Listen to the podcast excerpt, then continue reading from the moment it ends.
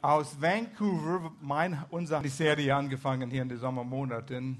Was bewegt dich, Pastor? Das sind Dinge, die uns als Pastoren hier in Lörrach, hier in Freiburg, die uns wirklich bewegen, Dinge, die wichtig sind. Und ein Thema ist Ehe. Und Gloria und ich, wir haben viel Zeit verbracht mit Ehepaaren, Ehevorbereitung. 1976 sind wir zurück nach Kanada und USA gegangen, uns weiter vorzubereiten. Wie können wir biblische Prinzipien der Ehe und Familie weiter lehren? Und wir sind dankbar, dass wir das tun könnten. Und wie das Lied das ausdrückt, all you need is love. Wenn es nur so einfach wäre. Aber ohne Liebe funktioniert es auch nicht, ja? Und wie, wie bringen wir das zusammen? Was ist Liebe und wie ist die praktische Auswirkung von dem? Eine Tochter, eine, eine kleine Mädchen, saß im Wohnzimmer und sie hat ein Kreuzworträtsel gemacht. Und sie hat ihr Papa gefragt, Vati, ich brauche ein Wort, das heißt, es bedeutet Lebensende mit drei Buchstaben. Er guckt sie an und sagt, Ehe. Ja, wir, wir stöhnen und wir lachen. Aber da ist schon ein bisschen Wahrheit da drin, wenn man es nicht richtig aufbaut. Und wie kann man seine Ehe, seine Beziehung so, so richtig aufbauen, damit es auch richtig funktioniert? Und ich sage immer, und gestern hat jemand mich daran erinnert, ähm, folge den Herstellers Handbuch und du wirst wissen, wie es funktioniert. Letzte Woche war es Freitag, äh, unsere Geschirrspüler, wir wollten das natürlich ein, einschalten.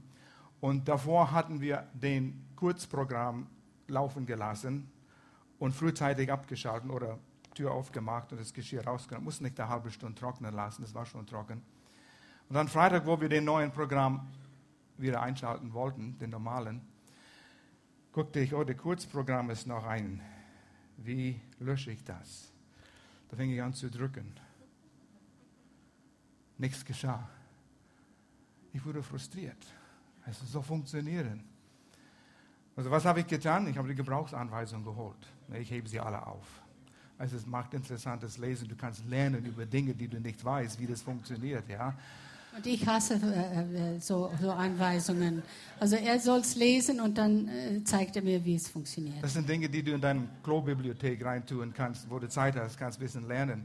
Aber ich habe die Gebrauchsanweisung genommen und da hieß es, ähm, erst diesen Knopf drücken, drei Sekunden lang. Dann dauert es eine Minute, bis der alte Programm raus ist. Dann drückst du auf Aus und dann drückst du erneut ein und dann kannst du den neuen Programm einschalten. Es war ein langer Weg, aber weißt du was? Es hat funktioniert. Ich weiß wie. Und es wird mich nie wieder ähm, äh, verwirren. Es gibt einen Weg, der funktioniert. Und es steht in der Gebrauchsanweisung. Der Herstellershandbuch funktioniert. Und wir haben auch Gottes Wort als Herstellershandbuch für unsere Ehe und für unsere Beziehung. Unsere Ehe, deine Ehe, wenn du verheiratet bist, wird jeden Bereich deines Lebens beeinflussen. Jeden Bereich. Deine Familie, deine Kinder, wenn es nicht gut funktioniert. Und wir werden mehr darüber sprechen, wie die Atmosphäre zu Hause äh, äh, von deiner Ehe deine Kinder beeinflussen wird. Es wird deinen Beruf beeinflussen. Und das sind lauter Statistiken, die das belegen. Mittelmanagement, die Leute, die sich streben, weiterzukommen und sich anstrengen, weiterzukommen im Geschäftsleben, haben sehr oft eine schlechte Ehe. Weil alles dreht sich um Karriere. Die, die Ehe, die Familie ist nicht so wichtig. Aber Top-Management, überwiegend haben alle eine gute Ehe.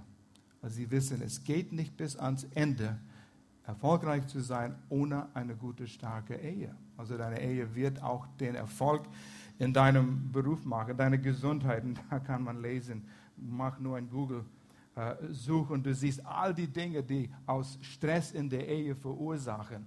Hohen Blutdruck, Kopfschmerzen, Krank Herzkrankheiten, äh, geistige Gesundheit. Und dann Singles haben eine bessere geistige Gesundheit als die in einer Ehe mit Stress sind.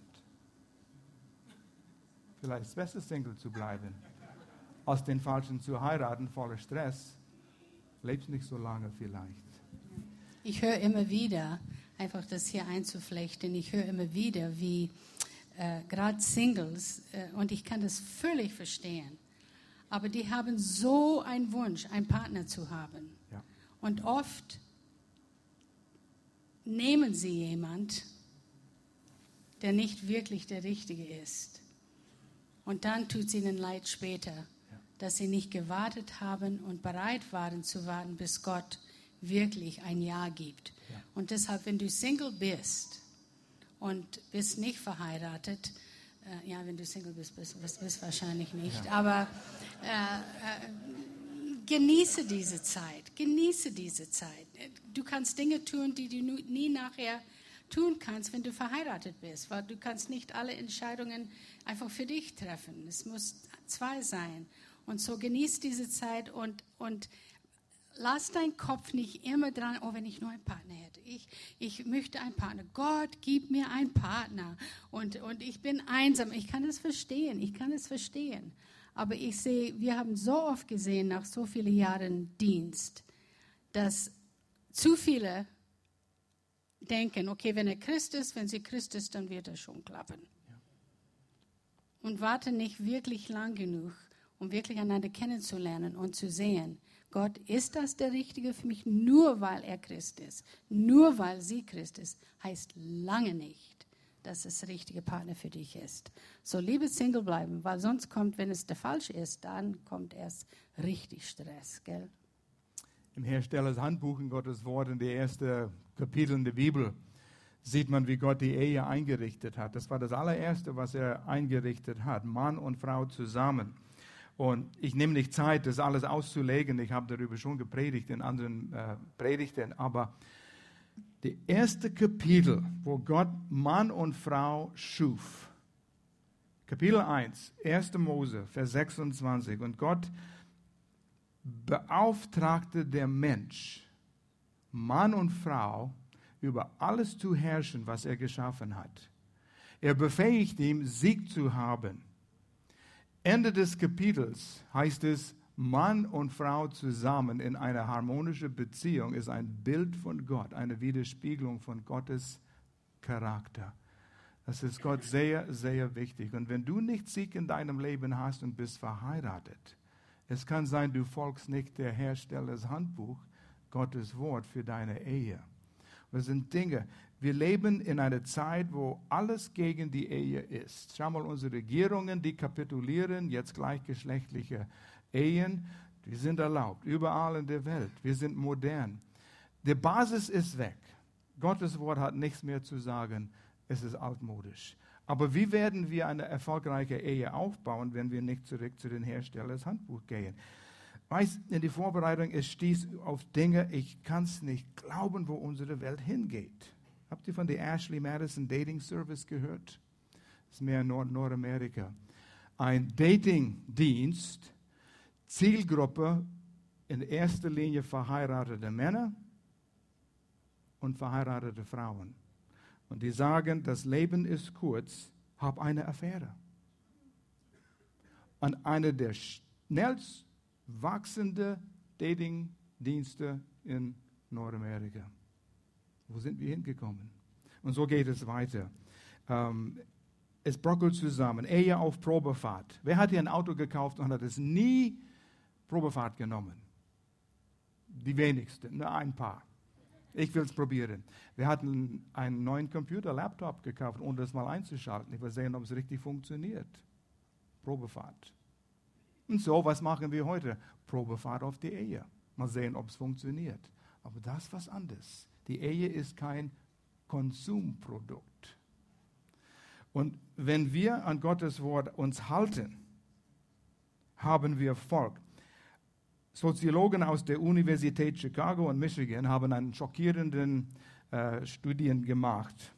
Und sie haben festgestellt, wer vor der Ehe, und das sind weltliche, nicht christliche Leute, die haben nicht die biblische Basis. Die haben gesagt, wer vor der Ehe zusammenlebt, hat eine 50 bis 80 Prozent höhere Chance, Scheidung zu haben. Es hilft nicht, Ehe auf Probefahrt zu nehmen. Die Welt sagt uns, was Gott in sein Herstellers Handbuch schon geschrieben hat. Und so Gott hat einen Weg, ein Mann, eine Frau für immer. Erst Verpflichtung und dann die Ehe. Wir wollen einige praktische Dinge machen, sagen, erklären. Wie kann es dann funktionieren? Und Gloria, ich lasse dir äh, das Anfangen hier. Ja. Teile mit, was du auf dem Herzen hast. Wenn ich dann schon mal anfange, wer weiß, ob ich aufhöre. Ja, mal sehen. mal, mal sehen. Vielleicht steige ich dann ein. Nein, diesen Thema, Pastor, was liegt auf deinem Herzen? Ähm, und ich glaube, das ist das, was uns eine von den ersten, erste, äh, wie soll ich sagen, Punkte oder was uns hier nach Deutschland gebracht hat, ja. ist, dass wir mit Ehen arbeiten und Familien. Weil wir haben gesehen, es ist so bankrott. Und die Gemeinden selbst lehren, nicht viel über Ehe und Familien. So, das war ein sehr, sehr hoher Punkt für uns, als wir hierher kamen, dass wir über Ehe und äh, Familie, Kindererziehung, auch für Singles und so. Weil wenn das funktioniert, dann wird die Gemeinde gesund bleiben. Wenn das nicht funktioniert und alle haben nur Probleme in der Ehe, dann kann Gott nicht wirklich das tun, was er tun will. Und wir haben schon Menschen beobachtet, seit wir, wir sind jetzt äh, 47 Jahre verheiratet und wir kamen als ganz junges Ehepaar nach Deutschland. Und ähm, so haben wir die Möglichkeit gehabt, viele, viele, viele Menschen zu beobachten, die auch durch unseren Dienst gekommen sind, durch die Jahre. Und ähm, wir haben gesehen, wie Gott Leben verändert hat, wie auch Ehen verändert worden sind, Familien verändert worden sind. Aber wir haben auch gesehen, wir haben auch gesehen äh, dass Menschen kennen Gottes Wort, sie lieben Gott, sie wollen von Gott gebraucht werden und haben eigentlich dieses Herz, ich will was für Gott tun, aber es funktioniert nicht zu Hause. Es funktioniert nicht in die Ehe. Und wenn das nicht funktioniert, dann kann Gott nicht sein Segen, sein Segen auf uns geben, was er geben will, weil wir einfach unseren Weg gehen und nicht die Dinge tun, was eigentlich in Gottes Wort sagt. Und Gottes Wort ist sowas von praktisch, dass es uns genau zeigt, wie wir uns zu verhalten haben. Aber unser eigene Ego, unser eigener Schweinehund sagt, nein, wir sind, wir, äh, äh, wir sind zu stolz und sind nicht bereit, etwas zu tun. Oft, besonders Christen, weil sie denken, Gott wird das schon machen. Ich, be ich bete zwar für unsere Ehe, sie beten nicht zusammen, aber sie be beten zwar Gott, Gott wird das schon machen. Und so sind viele äh, Paare eigentlich passiv in ihre, in ihre Beziehung. Und ich kann euch sagen von Erfahrung, wenn ihr eine gute Ehe haben wollt und eine gute Familie, es nimmt Arbeit, Arbeit, Arbeit, Arbeit, Arbeit. Wenn man dann so lange verheiratet ist wie wir, dann geht es schon besser, weil wir haben gearbeitet, gearbeitet, gearbeitet. Und das haben wir. Und, und wir eigentlich immer noch, immer noch, eben. Wenigstens Arbeitest ich. du auch? Ja, ich habe das schon gedacht. Guck mich nicht so an. und es nimmt wirklich harte Arbeit. Und ich sehe, ich, nachher, warte. Äh, und wir sehen einfach, dass, dass Menschen die Christen sind, nicht aktiv genug sind, an ihrer Ehe zu arbeiten. Und besonders, wenn man schon ein bisschen länger verheiratet ist, man sich aneinander gewöhnt. Man denkt, oh, ich weiß sowieso, wie die, wie die, die äh, das jetzt annehmen wird. Ich kenne sie schon gut, ich kenne ihn gut. Er blockt ab, wenn ich de, den Thema anspreche und so weiter. Und wir meinen, wir kennen schon den Person so gut, wir müssen gar nicht mehr darüber reden. Das hat sowieso keinen Wert. Und das ist falsch. Willst du wirklich glücklich sein, während du hier, ich weiß, im Himmel werden wir alle glücklich sein, aber ist es auch nicht schön, wenn man hier glücklich ist? Im Himmel, ich weiß nicht, ob wir da so viel dran arbeiten werden müssen, weil wir werden perfekt sein. Aber hier müssen wir dran arbeiten. Und wenn du nicht an deine, ich bin heute wirklich ehrlich, ich habe mich entschieden, wenn du nicht an deine Ehe arbeitest, wirst du nicht glücklich sein und wirst nicht die Freude haben, die Gott dir schenken will. Und so die Ehe, wie du gesagt hast, das, das äh, beeinflusst alles, was wir tun. Wenn, wenn deine Ehe nicht funktioniert und du bist, ihr seid immer unglücklich und ihr habt einfach nicht diese Einheit, dann hat es einen Einfluss an uns. Es kann uns krank machen, wie du gesagt hast, und äh, es ist einfach äh, äh, schwierig, das Leben so zu leben, wie Gott es haben will. Also, ich möchte euch ermutigen, dass ihr aktiv werdet. Und ein paar Tipps, wo man aktiv werden kann, ist Bücher lesen. Wie viel haben schon ein oder zwei Bücher gelesen über Ehe? Ich weiß, ich habe das nicht vorgehabt, das zu fragen. Also keiner. Ja, sind ein paar. Ah, das sind ein paar. Ja, ich will eure Hände sehen. Ähm, das ist gut. Aber die meisten haben noch keine Bücher gelesen über Ehe. Und das hat uns viel geholfen, um auf Gedanken zu kommen, äh, das funktioniert noch nicht bei uns. Wir sollten das jetzt einfach mal äh, miteinander absprechen und diskutieren und kommunizieren und, und sagen, wie, was können wir hier machen. Also Bücher haben uns viel geholfen und es hat uns geholfen, einfach besser miteinander zu kommunizieren. Und äh, es geht nicht ohne, ohne Kommunikation. Und, ähm, und dann eins, was auch so wichtig ist, ist miteinander zu beten. Und die wenigsten Paare beten zusammen. Und ich möchte euch ermutigen, besonders die, die schon, die noch nicht lange verheiratet sind.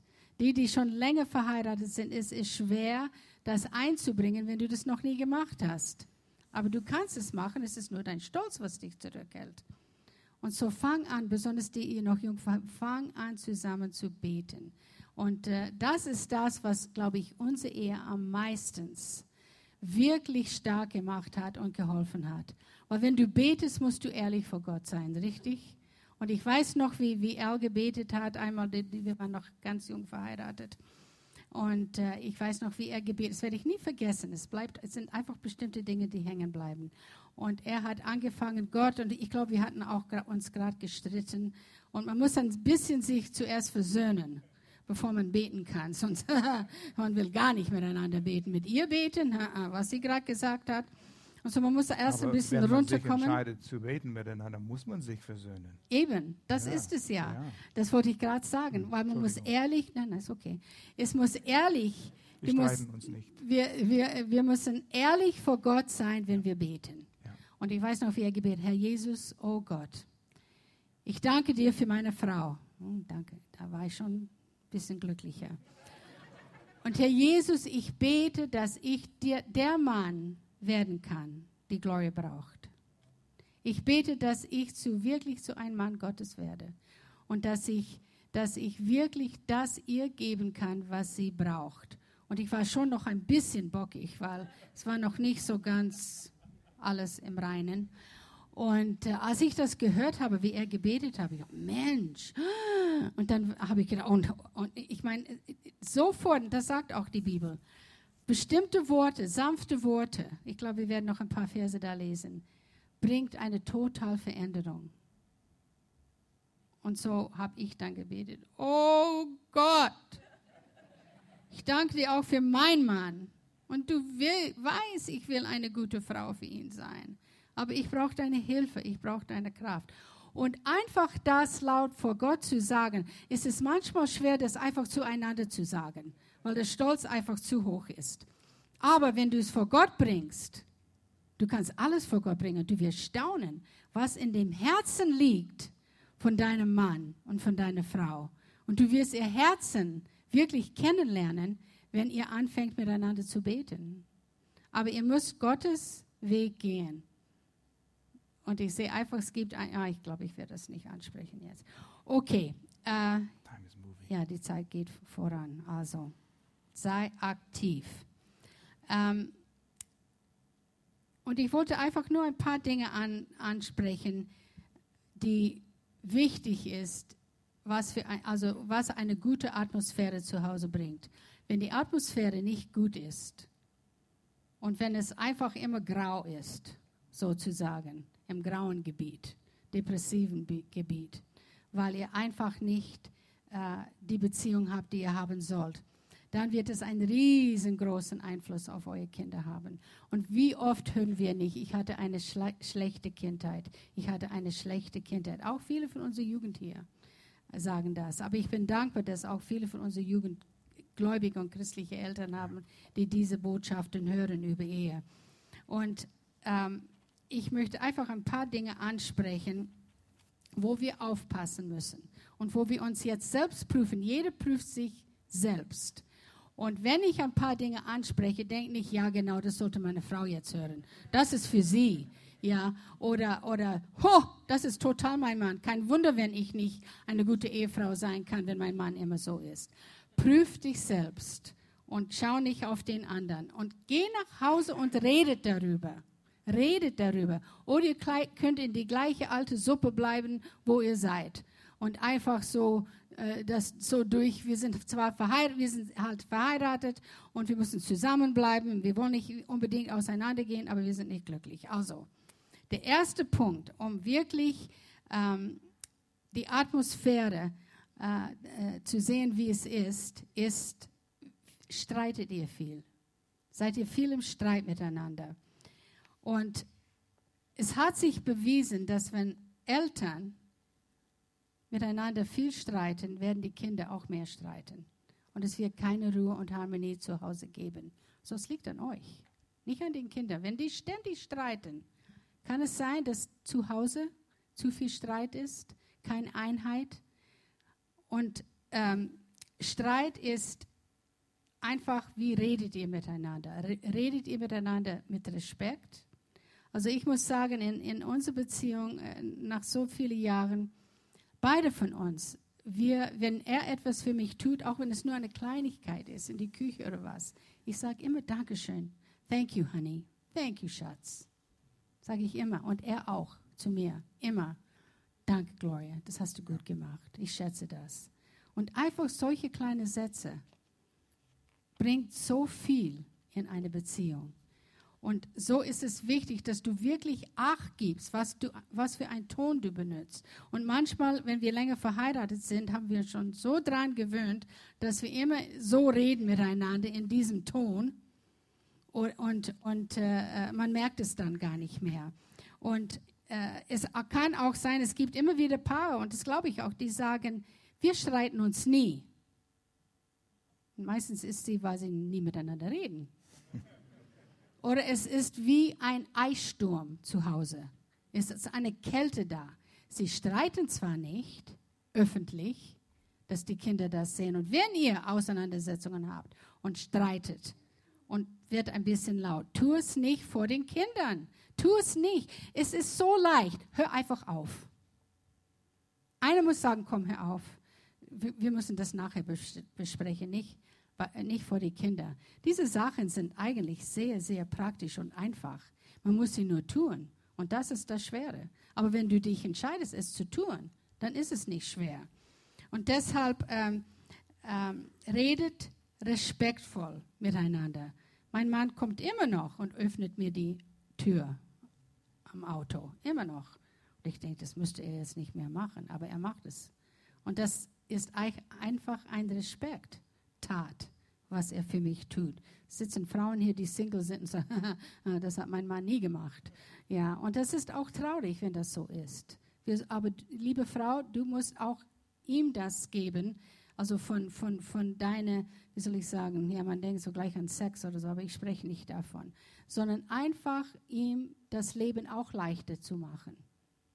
Sei lieb zu ihm, sei nett zu ihm, auch wenn du alles bis hier voll hast mit, mit den Kindern und der kommt nach Hause und äh, keine gute Laune und du hast es satt. Aber du kannst dich entscheiden, nett zu sein, wenn er nach Hause kommt und nicht gleich alles loslassen. Das können wir lernen. Ich musste das lernen. Und äh, ich habe mal eine alte, alte Frau gehört, äh, von Oral Roberts, die Frau. Die sind beide schon mit Jesus, beide tot. Und sie war schon sehr alt und sie wurde interviewt von Larry King, was ein ungläubiger äh, Interviewer ist. Ich weiß nicht, wie man das sagt. Und ähm, und äh, Oral Roberts war, war ein mächtiger Mann Gottes, der sehr im Bereich Heilung gebraucht wurde. Und er hat immer große Evangelisation gehabt über ganz Amerika. Und er war auch nicht gerade das einfachste Mann. Und manchmal sind diese Männer nicht so einfach, weil sie sind so, wie soll ich sagen, voll äh, Eifer und Vision und, äh, und es hat auch oft mit ihrem, ihrem Charakter zu tun und so weiter. Und dann hat er, Larry King, ihr gefragt, dein Mann, Oral Roberts, er ist nicht immer so einfach, oder? Ihr streitet euch auch bestimmt. Und dann hat sie gesagt, ja, wenn wir uns streiten, ich habe mich entschieden, ich lasse den, den Streit nur bis hier kommen und nicht bis hier. Ich erlaube es nur bis hier zu kommen, aber nicht in meinem Herzen, damit es Wurzel trägt oder Wurzel, sondern, sondern ich, wenn es nur bis hier kommt, kannst du es lassen und vergeben. Und das war so gut. Und dann hat er noch eine Frage gestellt. Hat gesagt, ja, äh, Evelyn, hast du nie gedacht, vielleicht dich von ihm scheiden zu lassen? Und äh, sie hat gesagt, nein. Nein, ich würde nie daran denken, mich von ihm scheiden zu lassen. Ja, umzubringen schon, aber nicht scheiden lassen. ich fand, fand das gut. Naja, okay, streiten. Das zweite ist launisch. Bist du launisch? Prüf dich selbst. Und oft, besonders Frauen, die auch äh, mit depressiv äh, oh, ja. zu kämpfen haben. Bist da, du fertig? Bin ich fertig? Nee, nee. Das mit Streiten vor dem Kinder, manchmal geschieht es doch wo man eine Auseinandersetzung hat und die Kinder sehen es. Aber dann sollen die Kinder auch sehen, dass ihr zusammenkommt und es regelt, ja. dass es gelöst dass sie ist. sich versöhnen und dann, und dann euch umarmen euch um, und euch küssen. Das sollen die Kinder sehen. Die sollen das sehen. Und wir haben immer, wir haben unsere Kinder gefragt, als sie klein waren, Melanie, das haben wir dich auch gefragt. Ja, wie, wie wisst ihr, dass Mama und Papa sich lieben? Ja, weil ihr euch immer küsst. Weißt du, und das soll sein. Also ich gehe keinen Tag ohne einen Kuss von ihm. Zu holen, wenn sein muss. Ja. Ähm, es ist so. Wir haben eine starke Jugend bei uns. Will und Melanie haben die Jugend geleitet, jahrelang. Und jetzt haben wir Chris und Clarissa, super Leiter. Und Will und Mel kamen von einem Camp heim und haben uns Fotos gezeigt. Entschuldigung, Melanie, wenn ich das benutze, diesen Beispiel, aber du kennst es. Und da haben sie mir ein, uns ein Bild gezeigt Will und Mel waren hinter einem großen Schirm, Sonnenschirm, versteckt. Und Melanie sagt, das ist, wo Will uns nicht gestritten, Will und ich haben gestritten über etwas vom Camp. Und wir sagten, Entschuldigung, Jugend, die sind hinter den Schirm, der Jugendleiterschaft, Entschuldigung, wir müssen das aussprechen. Die sind hinter dem Schirm gegangen, haben es durchgesprochen und dann kamen sie zurück mit einer Lösung und sie waren sich einig. Sodass unsere Jugend auch gesehen habe, es gibt das. Aber es gibt auch Versöhnung. Dankeschön, Roya. Ja. Also ich werde versuchen, was sind einfach so gute, wichtige Punkte. Launisch. Äh, bist du jemand, wo die Kinder und den Mann vielleicht oder umgekehrt immer auf Eierschale laufen müssen, um erst zu sehen, was für eine Laune du hast? Das ist nicht schön. Das ist nicht eine gute Atmosphäre zu Hause, oder? Wenn der Papa nach Hause kommt, sagt Mama, so Kinder, jetzt, jetzt gehen wir aus dem Weg, Papa kommt jetzt nach Hause. Er braucht zuerst mal seine Ruhe, er braucht seinen Frieden, er muss zuerst abschalten, jetzt, und dann, dann, flüchten sie alle, äh, äh, bis, bis, bis sie sehen, dass Papa da ist und, und, und äh, sehen, mal ein bisschen tasten, wie geht's ihm heute. Und äh, das ist nicht gut, das ist nicht gut. Äh, ähm, ich weiß, es ist nicht einfach, wenn du einen harten Tag gehabt hast. Ich kann das völlig verstehen. Und du kommst nach Hause ausgepowert und alles. Aber du kannst dich entscheiden. Es sind alles Entscheidungen. Du kannst dich entscheiden, ich werde jetzt nett sein, fröhlich, lieb, meine Kinder umarmen, meine Frau umarmen und dann zuerst mal sie begrüßen, ein bisschen mit den Kindern spielen und dann kannst du vielleicht, dann kann Mama sagen, weißt du, Papa braucht auch jetzt ein bisschen Ruhe. Geht ihr und spielt schön und äh, lasst Papa ein bisschen alleine. Aber es kommt darauf an, in was für eine Atmosphäre das gemacht wird. Und es sollte in, einfach in einer Atmosphäre sein, die die ausgeglichen ist, die fröhlich ist, die stabil ist. Das ist das, was die Kinder sehen wollen. Und äh, äh, egal was deine Vergangenheit gewesen ist, Du, Jesus hat gesagt, er hat dich zu neuer Kreatur gemacht. Und du bist neu in ihm. Und so benutze das nicht als eine Ausrede von deiner Vergangenheit. Weil Jesus ist, der, ist derjenige, der dir wirklich Freude schenkt. Das dritte, was ich ansprechen will, es war erster Streit, launisch und jetzt, die passen und die sind alle miteinander verbunden. Aber jedes einzelne ist ein bisschen, kein bisschen anders. Und dies ist Zorn. Und äh, was bedeutet Zorn? Wie könnte man andere Wörter benutzen, um Zorn zu beschreiben? Aufbrausend, schnell aufbrausend. Ähm, oder er rastet immer aus. Wenn ich was sage, dann rastet sie immer aus. Oder schnell und schnell, zu viel zu schnell immer genervt oder frustriert oder einfach schnell sauer. Das sind alles Dinge, die in einem das Wort Zorn beinhaltet werden. Und das ist auch nicht eine gute. Äh, ich meine, wer will schon mit jemandem leben, der oft zornig ist? Gibt es ein paar Bibelverse da für Zorn? Ja. Wenn man die Sprüche liest, da kann man eine ganze Reihe hier finden. Sprüche 15, Verse 18. Ein Hitzkopf erregt Streit, ein Geduldiger schlichtet ihn. Wie oft lassen wir unsere Gefühle uns treiben, statt eine Entscheidung zu treffen? Sprüche 14, Vers 29. Ein Mensch, der ruhig bleibt, zeigt, dass er Einsicht hat. Wer aufbraust, zeigt nur seinen Unverstand. Darf ich ganz kurz hier einflechten? Wie ihr wisst, wir, sind, wir haben alle verschiedene Person, Persönlichkeiten und Charaktereigenschaften. Und für einen Mensch ist es leichter, ruhig zu bleiben. Es ist einfach in ihm. Also mein Mann ist, ist im Allgemeinen ruhiger als ich. Und für jemand, der nicht immer so ruhig ist und mehr spontan ist und einfach äh, äh, mehr temperamentvoll, die müssen mehr daran arbeiten, dass man die Ruhe behält. Aber er muss an andere Dinge arbeiten, wo ich nicht arbeiten muss, weil wir anders, einfach anders geschaffen sind. Und so für eine ist es leichter als der andere, aber die, dieses Vers ist für alle gemeint, dass wenn wir ruhig bleiben, sind diese Resultaten, kommen diese guten Dinge auf uns. Noch ein Vers? Sprüche 15, Vers 1. Eine versöhnliche Antwort kühlt den Zorn ab. Ein verletzendes Wort heizt ihn an. Hey, wir kennen diese Dinge. Oft unser Verstand schaltet aus, wenn die Emotionen spürbar sind. Und du spürst es immer im Magen, oder? Mhm. Und das soll ein Zeichen sein, wenn du es im Magen spürst. Moment, was ist das Richtige? Und Männer, wir sind nicht so an unseren Gefühlen orientiert wie unsere liebe Frauen. Wir können Entscheidungen treffen, wenn wir merken, das wird eine emotionale Antwort sein. Ich werde jetzt das tun, was richtig ist, nicht nur emotional. Ich wollte auch nur sagen, wir haben hier viele junge Leute, die sind noch nicht verheiratet.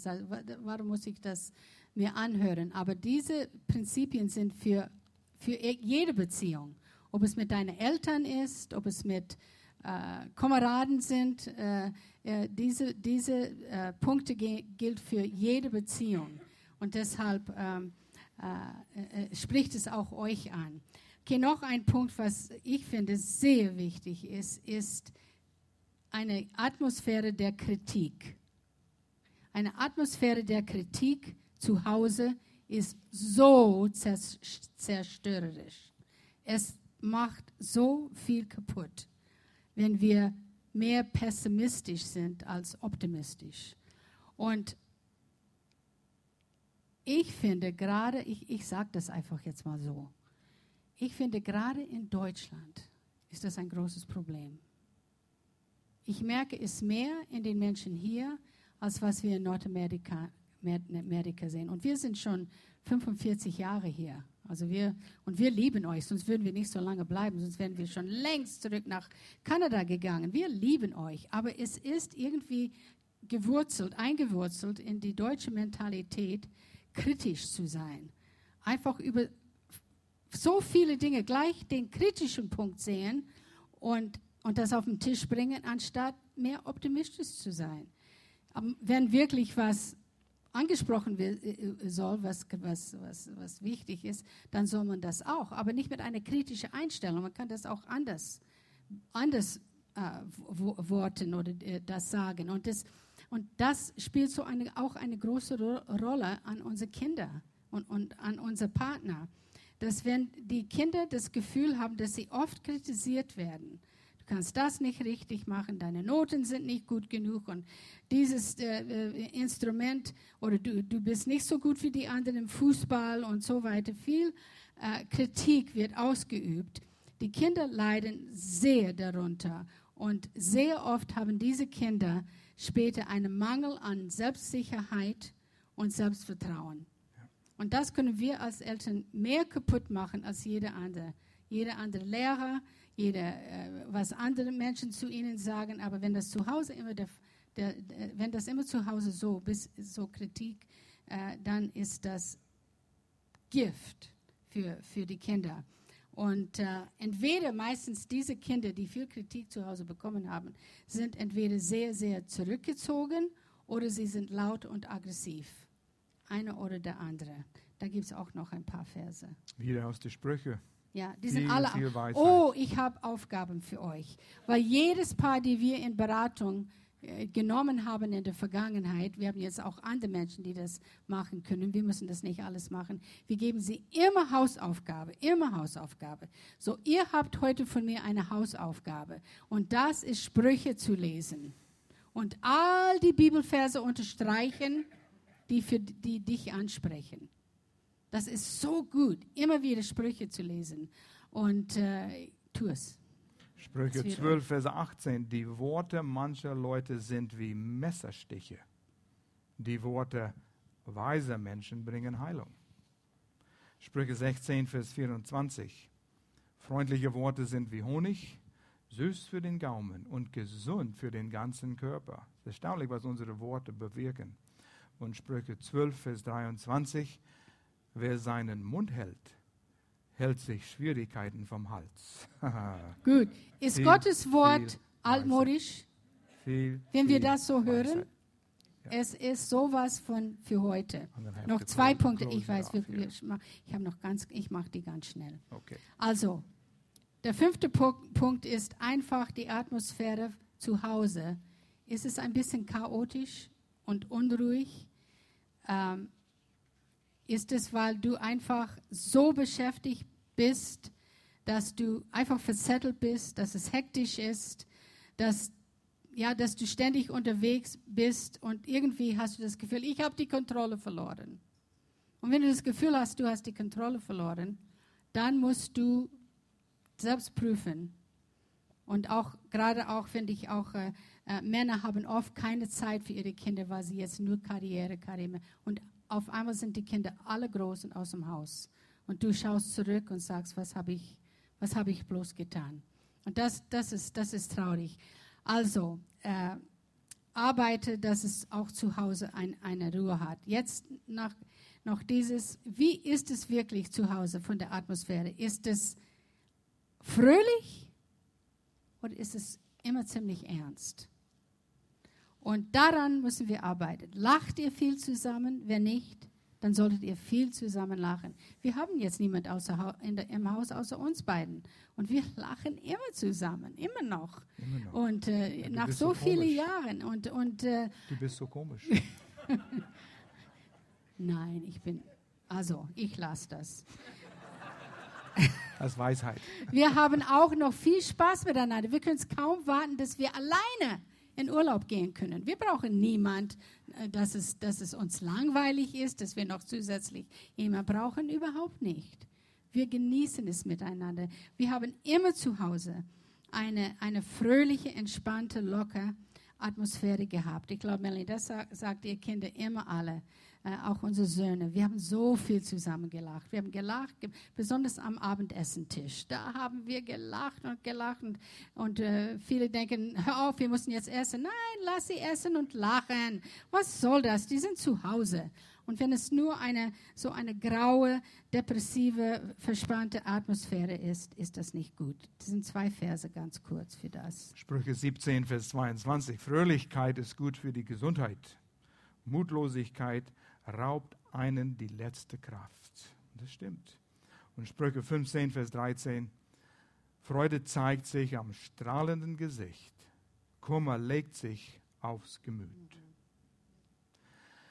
Was ich einfach zum Schluss noch sagen will, ist, dass wir müssen an uns selbst arbeiten. Ja. Und wir müssen Zeit mit Gott verbringen in seinem Wort. Und wir müssen erlauben, dass er uns verändert. Das ist unsere Entscheidung. Wir müssen erlauben, dass er an uns arbeitet und dass er an unser Charakter schleift, wie ein Stein. Schleife, Schleife, Schleife, Schleife. Und der Staub, das fliegt überall, aber er ist am Schleifen und es tut weh. Es tut weh. Aber auf einmal kommt ein Stück Diamant raus. Ja. Und so lass ihm an euch schleifen. Und meistens wird Gott dein Partner benutzen, an dich zu schleifen. Meistens das, sein Wort, aber auch dein Partner, den du so geliebt hast und dich jetzt so viel nervt. Hör auf sie, Männer, weil es wird euch gut tun, es wird euch helfen. Also, und wenn ihr das tut, dann habt ihr ein festes Fundament, eine Sicherheit, eine biblische Richtung, auf dem ihr eure Familien und Ehe aufbauen könnt. Ja. Amen. Da sind auch noch ein paar Verse, aber Ja. Ich weiß nicht, ob du die lesen Wir willst. müssen zum Schluss kommen. Ja. Wir könnten noch lang reden, weil es so wichtig ist, dass wir an unsere Beziehungen arbeiten, sei es Freundschaften, Ehe äh, oder was es ist. Beziehungen, Leben ist Beziehungen. Und in letzter Zeit, es kommt immer wieder in meinem Gedächtnis wiederum, wiederum, wiederum, bedingungslose Liebe. Das ist eine Herausforderung, weil wir sind so in unserer Umwelt auf bedingte Liebe getrimmt. Wenn du was tust, dann werde ich es tun. Wenn du das nicht tust, dann werde ich mein Teil nicht tun. Und ich weiß vor, ich weiß nicht, wie lange das war, ein Jahr her, wir haben das Buch Respekt und Liebe. Und das würde ich sehr empfehlen. Lies das Buch, wenn du kein anderes Buch über deine Beziehung liest. Lies Respekt und Liebe. Wir haben es im Büchershop. Und wenn wir nicht genug haben, sag denen, du willst es bestellen hier. Und es ging darum, es war eine Zeit, wo, ich glaube, wir haben uns verärgert irgendwie.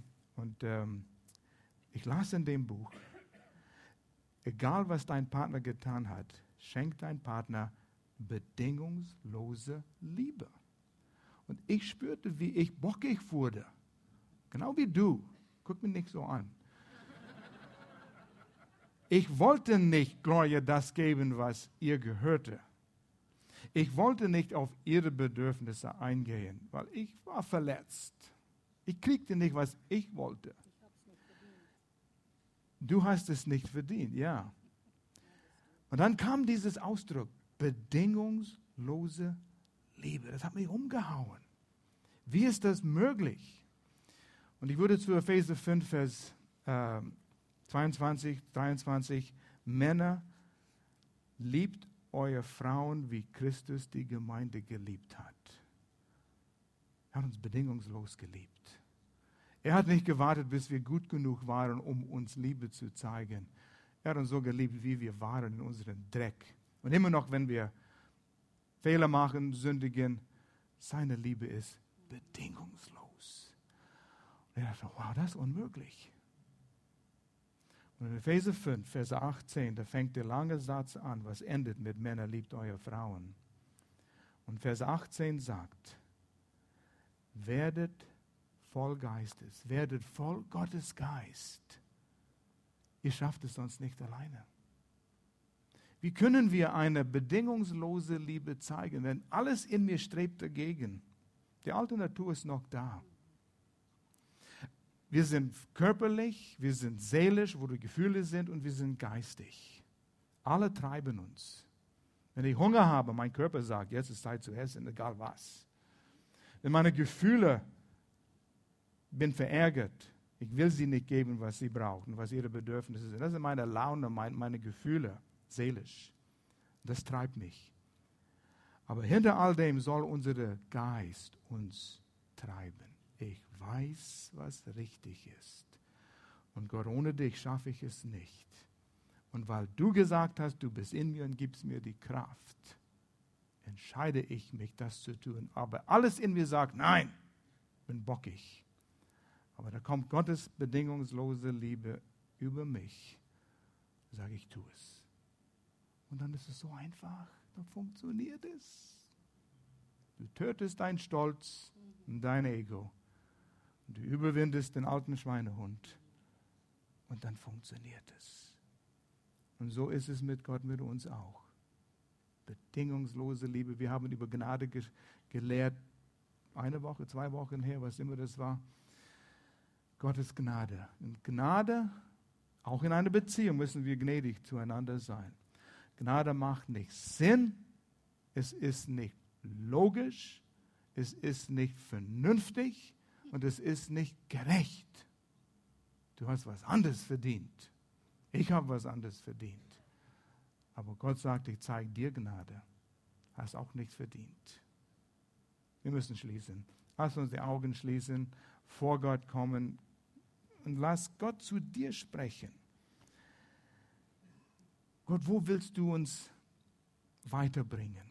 Wo willst du uns in unsere Beziehungen, wenn wir verheiratet sind, in unsere Ehe? Oder vielleicht in eine andere Beziehung, vielleicht in der Familie. Wo willst du uns auf die nächste Ebene bringen oder ein, ein Stein aus dem Weg räumen? Ich kann nur an mich selbst arbeiten und du kannst an mich arbeiten. Und ich will die Tür öffnen, Vater, dass du an mir arbeitest und mir zeigst, was ich zu enden habe. Und überleg du, wo, wo, wo sagt Gott zu dir? Denk an deine Beziehungen. Denk an deine Ehe. Denk an bedingungslose Liebe. Und vielleicht musst du zu Gott schreien. Gott, hilf mir. Ich bin so eine stolze Person.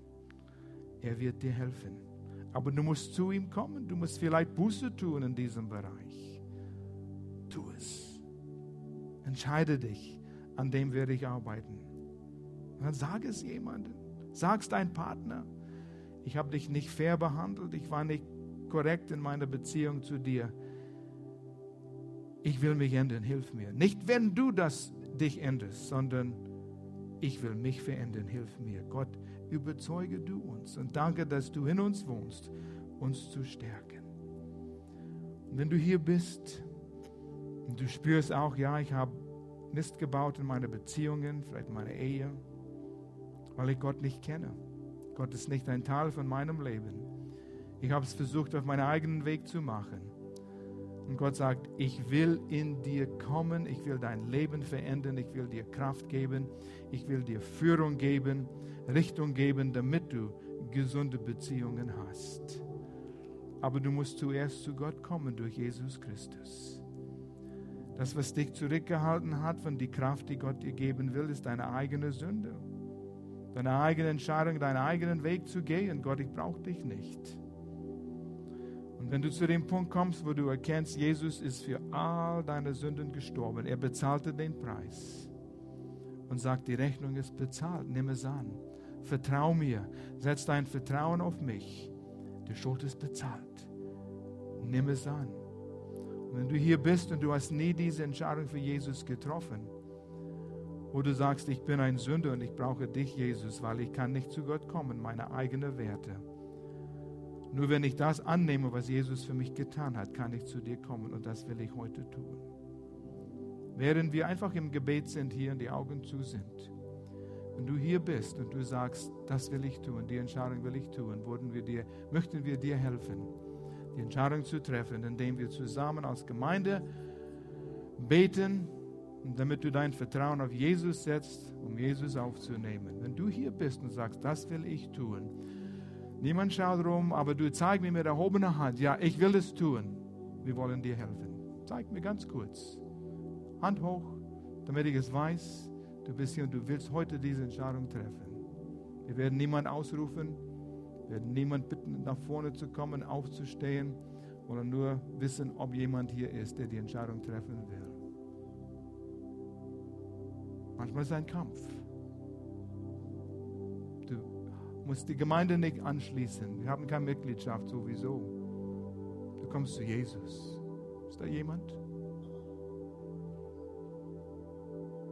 Vater, wir danken dir für jeden, der dich kennt, für deine Kinder, die dich aufgenommen haben. Aber wir haben noch das Gefühl, es sind manche hier, die die Entscheidung noch nicht getroffen haben. Sag's noch einmal, ist da doch jemanden hier? Zeig mir ganz kurz. Wir wollen dir helfen, dass du weißt. Und Vater, wo ein Mensch mit sich ringt, hat vielleicht nicht das Vertrauen. Rühre in ihm, dass er erkennt, dass du ihn bedingungslos liebst. Dass bevor diesen Tag vorbei ist, ist er zu jemand gegangen, sagt, hilf mir, Jesus aufzunehmen. Und für die anderen, die Entscheidungen treffen in ihre Beziehungen, in ihre Ehen, stärke sie in Jesu Namen.